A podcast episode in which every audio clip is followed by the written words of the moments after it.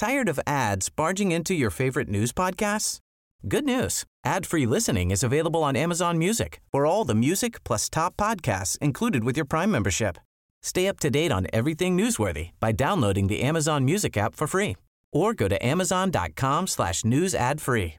That's amazon.com slash news ad free to catch up on the latest episodes without the ads.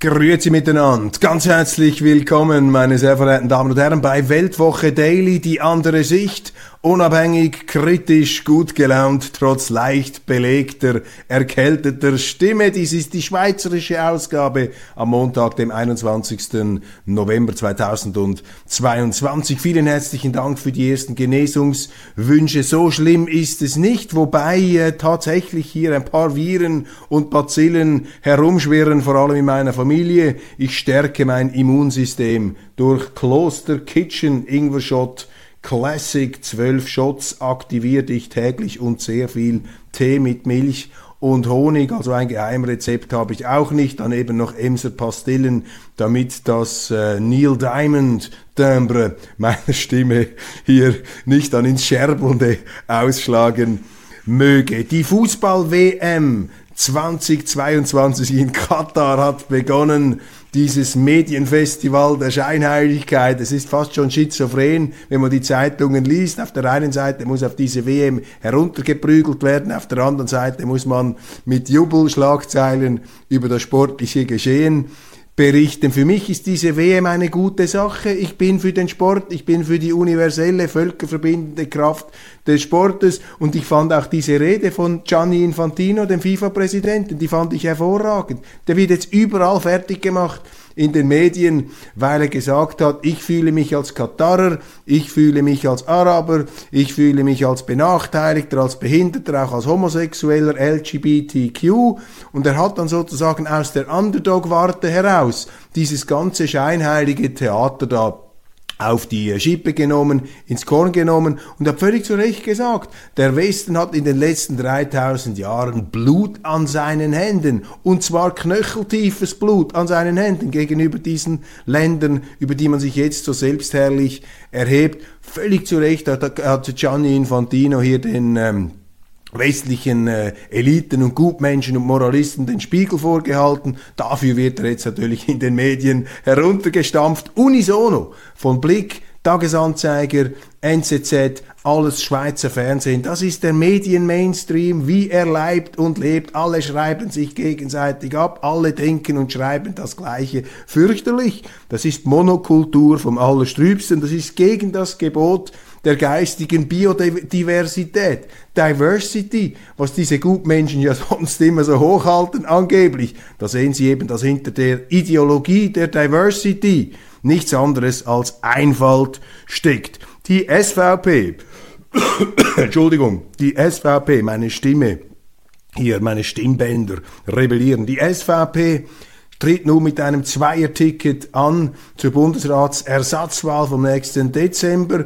Favorit Rösti im ersten Wahlgang gewählt, im vierten Wahlgang der Zürcher Favorit Hans-Uli Vogt. Die Berner haben mit grimmiger Entschlossenheit daran festgehalten, einen zweiten Berner noch auf dieses Ticket zu setzen, was mir zeigt, dass der Lokalpatriotismus der Berner SVP ganz groß ist und äh, insofern auch ein Phänomen, das man für sich genommen würdigen sollte. Ob es aus Sicht der Partei besonders schlau gewesen wäre, so ein ja, Monokultur, bernisches Monokulturticket da nach vorne zu bringen, ich wage es zu bezweifeln. Jetzt die SVP in ihrer ganzen Bandbreite vom Pöstchenjäger Rösti bis zum urbanen Intellektuellen und LGBTQ-Vertreter, wobei er würde das nicht an die große Glocke hängen, aber viele andere, seine Verdienste sind eine, sind anders. Er ist Rechtsprofessor Hans-Uli Vogt, aber mit dem möchte ich einfach zum Ausdruck bringen, dass diese Stereotypen Beschreibungen der SVP hinten und vorne nicht stimmen. Albert Rösti, er war Wahlkampfleiter, sehr erfolgreich 2015, dann war er ein paar Jahre lang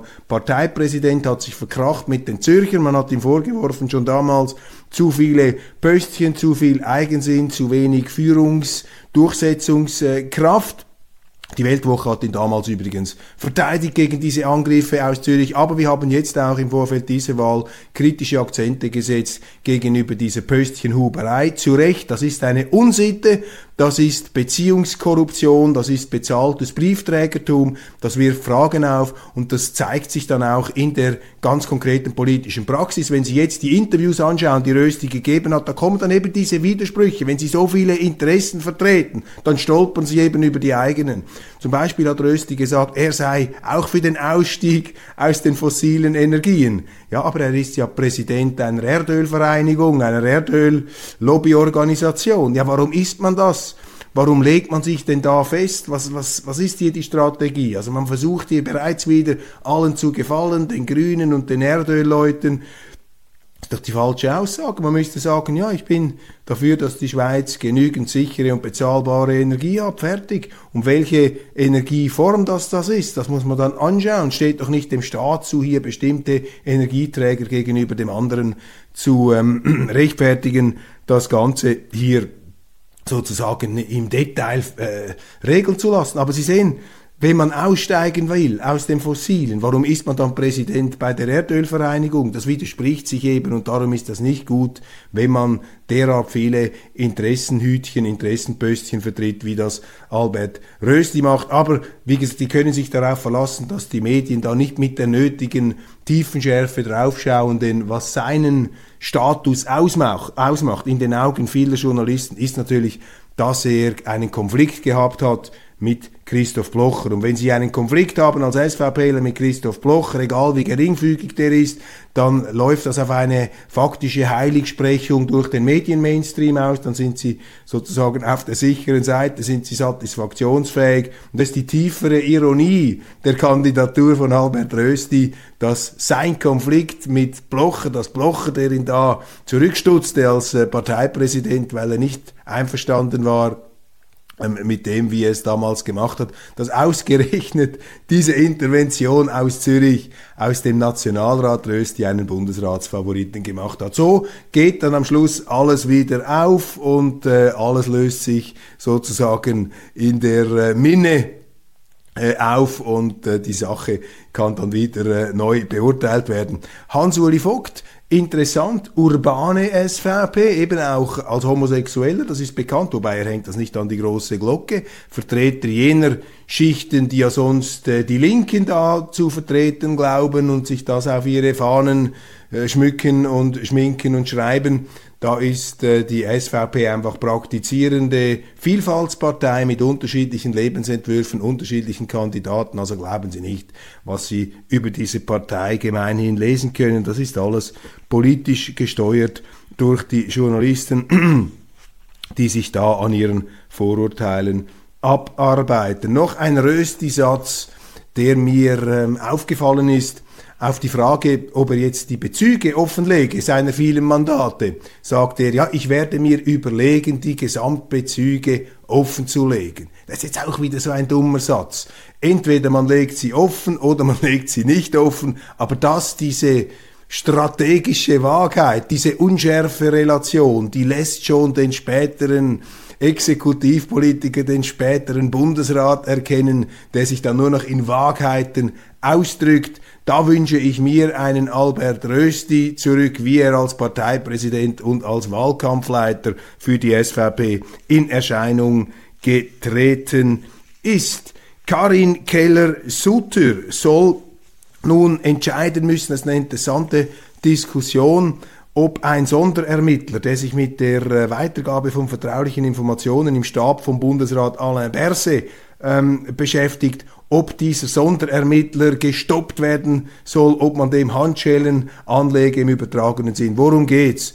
Ein ähm, Berater, ein wichtiger Berater und Kommunikationschef von damals, ähm, also damals tätig, von Alain Berset, ist im Zusammenhang mit der sogenannten Kryptoaffäre beschuldigt worden. Er habe da Informationen an die Medien durchgereicht und der Untersuchungsrichter, der das Ganze anschaut, der ähm, nimmt nun auch unter die Lupe, wie sich dieser PR-Berater im Zusammenhang mit der ganzen Covid-Politik verhalten hat. Und ich kann Ihnen sagen, ich habe diesen Berater auch gekannt, habe ihn auch gesehen. Der ist also fast schon händchenhaltend mit den Ringier-Journalisten da durch die Wandelgänge des Bundeshauses gepilgert. Und äh, die Nähe war da schon ziemlich augenfällig und sie drückte sich ja dann auch in der Berichterstattung aus. Der Blick, die Ringier-Medien waren ja bestens im Bilde schon vor den Bundesratspressekonferenzen. Die sind da einfach eins zu eins gefüttert worden. Das waren keine Recherchen. Das ist denen gegeben worden und im Gegenzug haben sie dann sehr gnädig, liebenswürdig, ja geradezu jubelnd über den Gesundheitsminister Berse geschrieben und der betreffende Kommunikationsberater Launer, der mittlerweile nicht mehr in seiner Funktion ist, der hat nun geklagt gegen diesen Untersuchungsrichter. Er möchte nicht, dass dieser Corona-Komplex untersucht wird und jetzt muss die Justizministerin hier darüber befinden, ob man diesem Untersuchungsrichter in die Parade fährt, ja oder nein. Und da muss ich sagen, wenn eine Karin Kehler-Sutter dies tun würde, sie soll ja sehr gute Beziehungen haben mit Alain Berset, dann wäre das natürlich ein Kapitalfehler. Dann würden die Journalisten, dann würden die Bundesräte quasi den Mantel des Schweigens, da würden sie sich gegenseitig decken. Das kann sie nicht machen. Ich kann mir auch nicht vorstellen, dass es in diese Richtung laufen sollte. Lügner Zelensky, Lügner Wladimir Zelensky, Volodymyr je nach äh, sprachlicher Nuancierung. Das ist ja die unglaublichste Geschichte dieses Wochenendes. Es gab einen Raketeneinschlag in Polen. Sogar ukrainische Generäle haben sich entsprechend geäußert, dass das eine irregeleitete Rakete aus ukrainischen ähm, Abwehrdispositiven oder Angriffsstationen gewesen sein muss. Hoffen wir einmal, dass sie äh, mit dieser Einschätzung äh, die Wahrheit sagen. Ich habe mir dann gedacht, vielleicht haben sie auch absichtlich auf Polen geschossen, weil es ist ja im Interesse, im Interesse der Ukrainer, diesen Krieg möglichst eskalieren zu lassen, die NATO in diesen Krieg hineinzuziehen, um die Russen ein für alle Mal fertig zu machen. Das ist ja die Zielsetzung von Zelensky. Aber was nun also wirklich dem Fass den Boden ausschlägt, meine Damen und Herren, ist, dass dieser Zelensky immer noch an dieser Lüge festhält, von Anfang an, es seien die Russen gewesen. Obwohl die Amerikaner, andere NATO-Staaten, die Deutschen, selbst seine eigenen Generäle sagen, nein, das war eine verirrte Rakete, wenn es denn eine war und keine zielgerichtet abgeschossene zur Eskalationssteigerung. Ähm, es war keine russische Rakete. Aber der erzählt das immer noch. Das ist eine brandschwarze Lüge und die Medien decken da auch den Mantel des Schweigens darüber.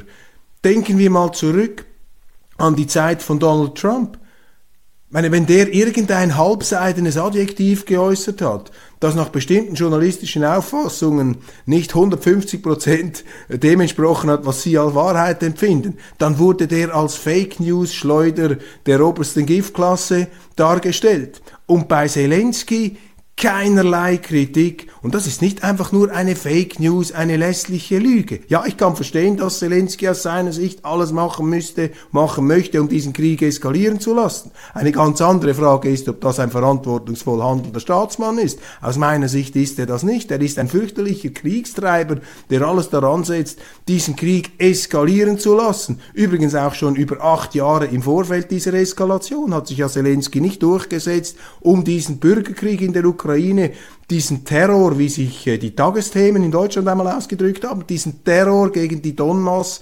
Zivilbevölkerung durch die Regierung in Kiew abzustellen. Hat er nicht gemacht, stattdessen immer verstärktere NATO-Integration und jetzt also diese Lüge in diesem Krieg. Das ist eine Lüge, meine Damen und Herren, die einen dritten Weltkrieg hätte heraufbeschwören können. Will uns Zelensky in einen dritten Weltkrieg hineinlügen?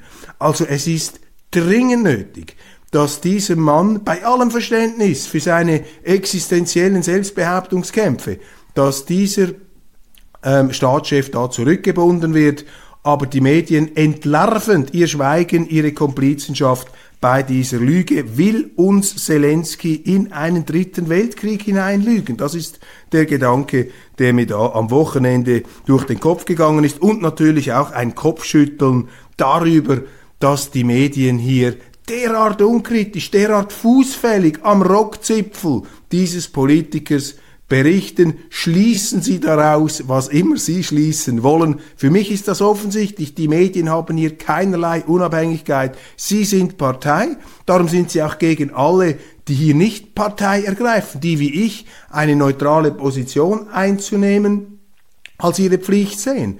Als Schweizer, auch als Journalist. Es gibt in Kriegen immer zwei Seiten, es gibt unterschiedliche Fehler und es gibt unterschiedliche Handlungen und es gibt vor allem die Notwendigkeit, einen Krieg zu beenden. Und den beendet man nicht, indem man sich hineinsteigt in diese Feindbildraserei und jetzt auch noch in diese Lügengespinste, die geeignet sind, einen dritten Weltkrieg heraufzubeschwören. Völlig verrückt, was hier gemacht wird von Seiten der Medien. Bewachung von Bundesrat Berse. Das ist ein Thema in der Sonntagspresse.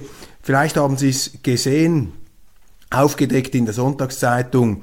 Unglaublich, mit was für einer Polizeipräsenz sich Gesundheitsminister Berse hat bewachen lassen während der Corona-Zeit. Ich finde das hoch fragwürdig, meine Damen und Herren. Ich finde es ähm, auch einen aggressiven Akt der Vorverurteilung der schweizerischen Bevölkerung. Offensichtlich ist er auch in seinen Ferien rund um die Uhr vom Polizisten bewacht worden. Selbst beim Wandern im 50 Meter Abstand seien sie hinterhergezottelt, als Wanderer verkleidet, um Berse und seine Frau zu beschützen gegen potenzielle Aggressoren.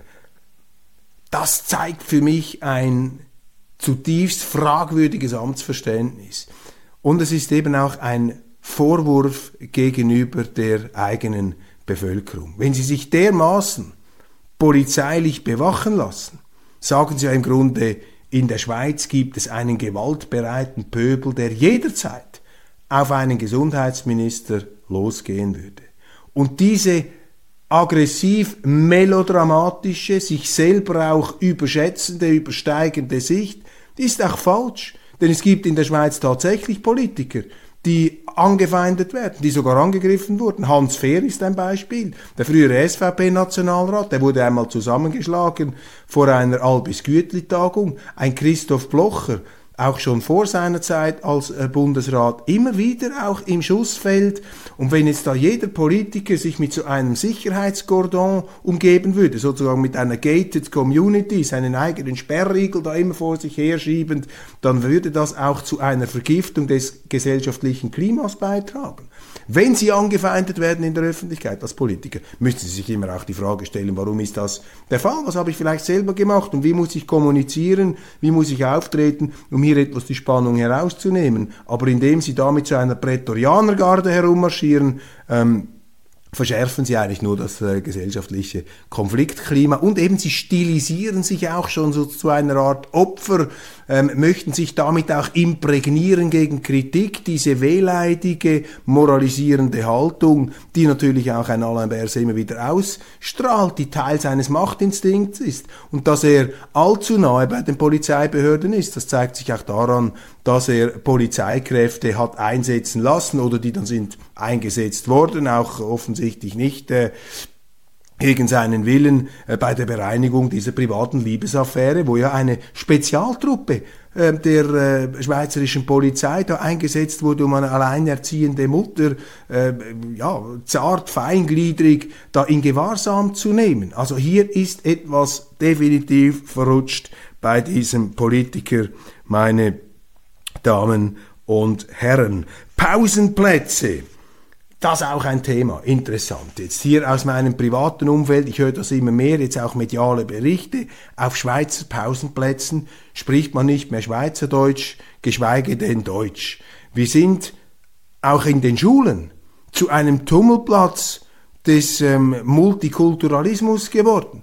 Und ich bin kein Gegner der Zuwanderung. Die Schweiz hat immer Zuwanderung gehabt. Aber das gesunde Maß ist definitiv überschritten. Wir machen die Schweiz kaputt mit dieser gigantischen Zuwanderung. Und Karin Keller-Sutter, die Migrationsministerin, unternimmt nach meinem Dafürhalten absolut geradezu überhaupt gar nichts um diesen Zustrom zu stoppen. Das ist brandgefährlich. Und jetzt merken Sie auch die Mainstream-Medien, dass man so auf den Pausenplätzen nicht op operieren kann. Ich habe einen sehr guten Satz gelesen in diesem Zusammenhang von einem, von einem Lehrer, äh, einem Kindergartenlehrer, der gesagt hat, das Beste ist, wenn man in den Schulklassen nur noch Schweizerdeutsch spricht. Das würde dazu führen, dass auch auf den Pausenplätzen wieder vermehrt Schweizerdeutsch gesprochen wird. Aber sehen Sie, dass wir solche Überlegungen uns überhaupt anstellen müssen, zeigt doch, dass etwas nicht mehr stimmt. Das gesunde Maß ist längst gesprengt. Ich habe das Beispiel Japan gebracht.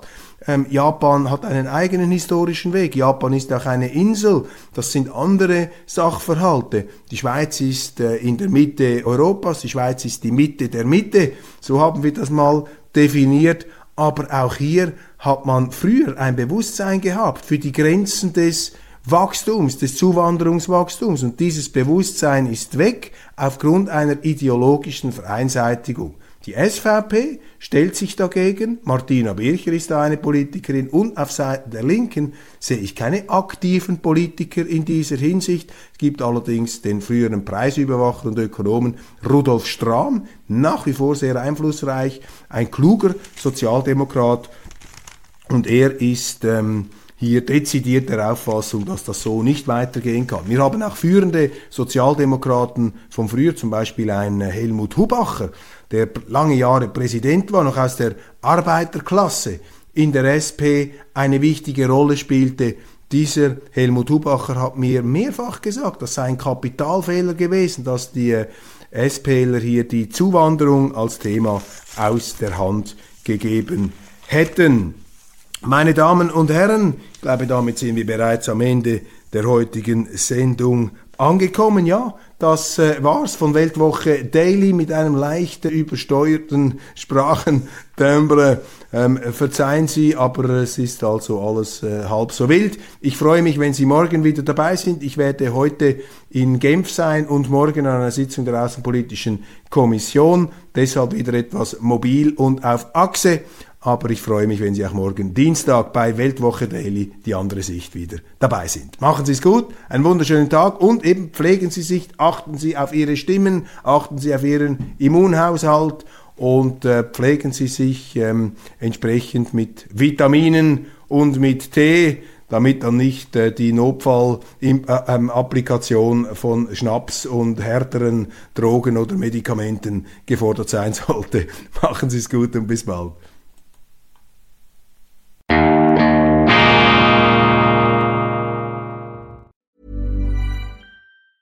Tired of ads barging into your favorite news podcasts? Good news. Ad-free listening is available on Amazon Music for all the music plus top podcasts included with your Prime membership. Stay up to date on everything newsworthy by downloading the Amazon Music app for free or go to amazon.com slash news ad free.